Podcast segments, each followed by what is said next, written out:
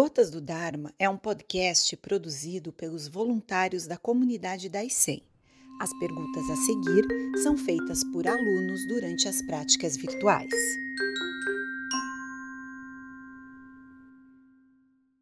Sensei, é possível dizer que nem todas as identificações são provenientes da ignorância ou são prejudiciais? Por exemplo, quando nos identificamos com o Dharma ou com a história e feitos de indivíduos que nos remetem à prática de boas ações e benefícios, como Buda, Jesus, Francisco de Assis, Gandhi, entre outros? Ah, quando nós dizemos nos identificarmos, sempre está presente a ideia de que eu estou me identificando com alguém. Estou trazendo para mim a noção de uma identidade pessoal algo. Mas, na verdade, isso na prática da virtude pode ser interessante. Porém, em última análise, do ponto de vista do budismo, toda identidade é ilusória, é uma construção ilusória. E quando nós dizemos samadhi, quer dizer um estado em que já esquecemos de nós mesmos, em que não existe uma identidade como um eu nenhum observador observando as coisas. Isto é o início da prática. Haver um observador significa que há, ainda tem um eu aqui que está olhando o mundo externo. Quando nós nos esquecemos de nós mesmos e somos um com o universo, um com o zazen, um com os budas, um com todos os outros seres, não há possibilidade de uma identificação porque abdicamos da ideia de uma identidade pessoal em troca de ver nossa verdadeira natureza una com todas as coisas. Sensei, como lidar com a dificuldade de retornar à prática quando nos envolvemos tanto com os eventos do cotidiano que acabamos nos afastando? Nós precisamos praticar. Significa fazer zazen, e à medida que vamos fazendo zazen, nós vamos nos distanciando dos eventos do cotidiano, nos colocando dentro deles e começamos a viver fora deles. Viver simplesmente existir sem se envolver com o cotidiano. Para entender melhor isso, devemos uh, sair olhar as plantas, as flores, as árvores, elas não estão se envolvendo, estão existindo somente.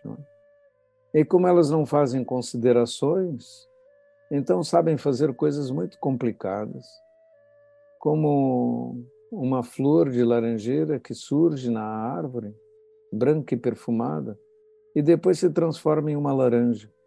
Nem sabemos como é que isso acontece direito. Nós não saberíamos imitar.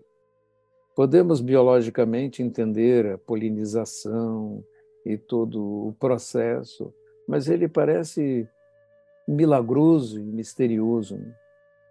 E assim é que deveríamos viver a vida. Quando nos envolvemos com os acontecimentos, eles podem ser altamente perturbadores, não é?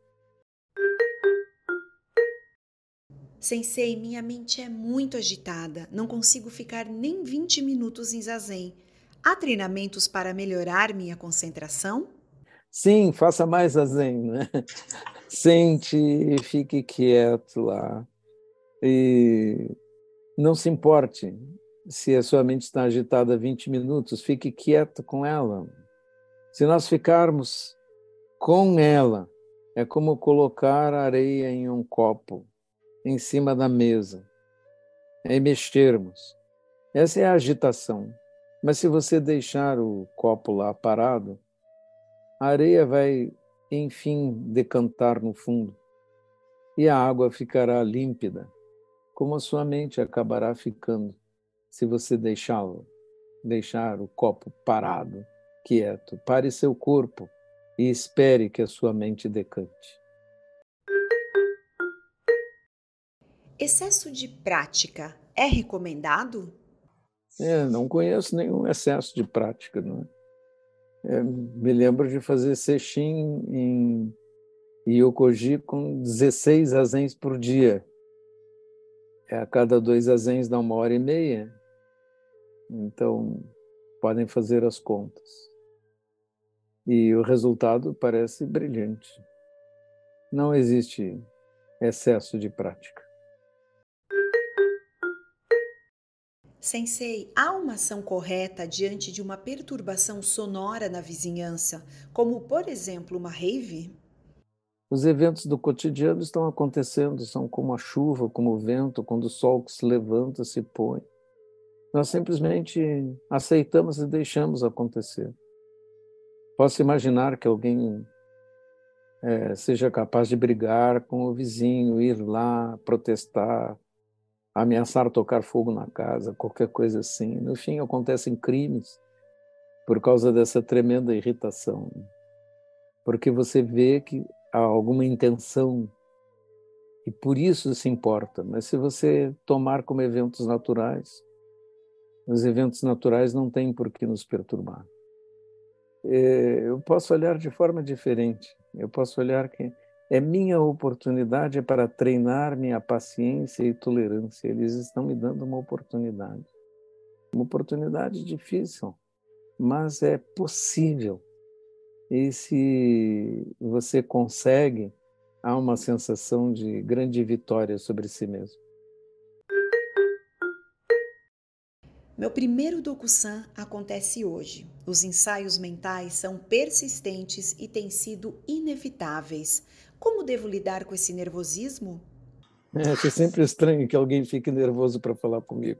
Mas, quando nós nos sentarmos frente a frente no Dokusan, é, simplesmente vamos conversar. Né? E em cinco minutos você vai relaxar, porque vai perceber que, na verdade, o monge é um homem comum. Né? É um homem comum como você e, portanto, não há nenhum motivo para ensaiar ou para tentar fazer qualquer coisa diferente. Simplesmente conversamos. E os amigos conversam, é só isso. Sensei, qual deve ser a nossa postura como budistas em momentos de sentimentos de desamparo?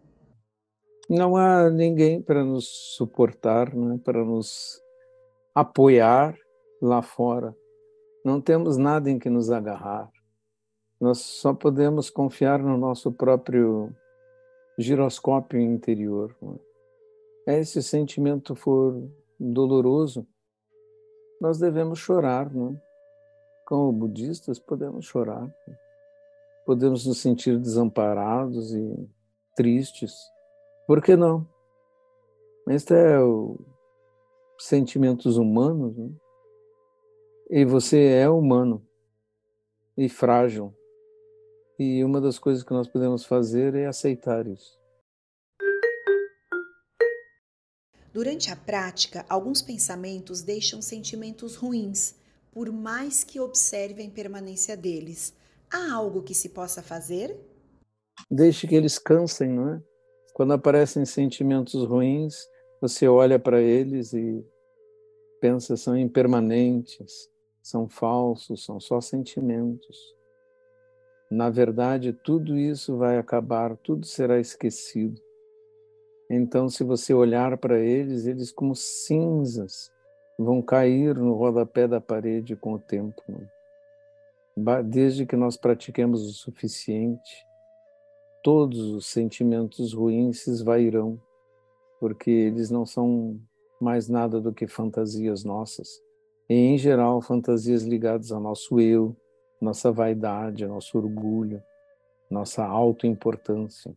Se desistirmos de tudo isso, nos livramos dos sentimentos ruins.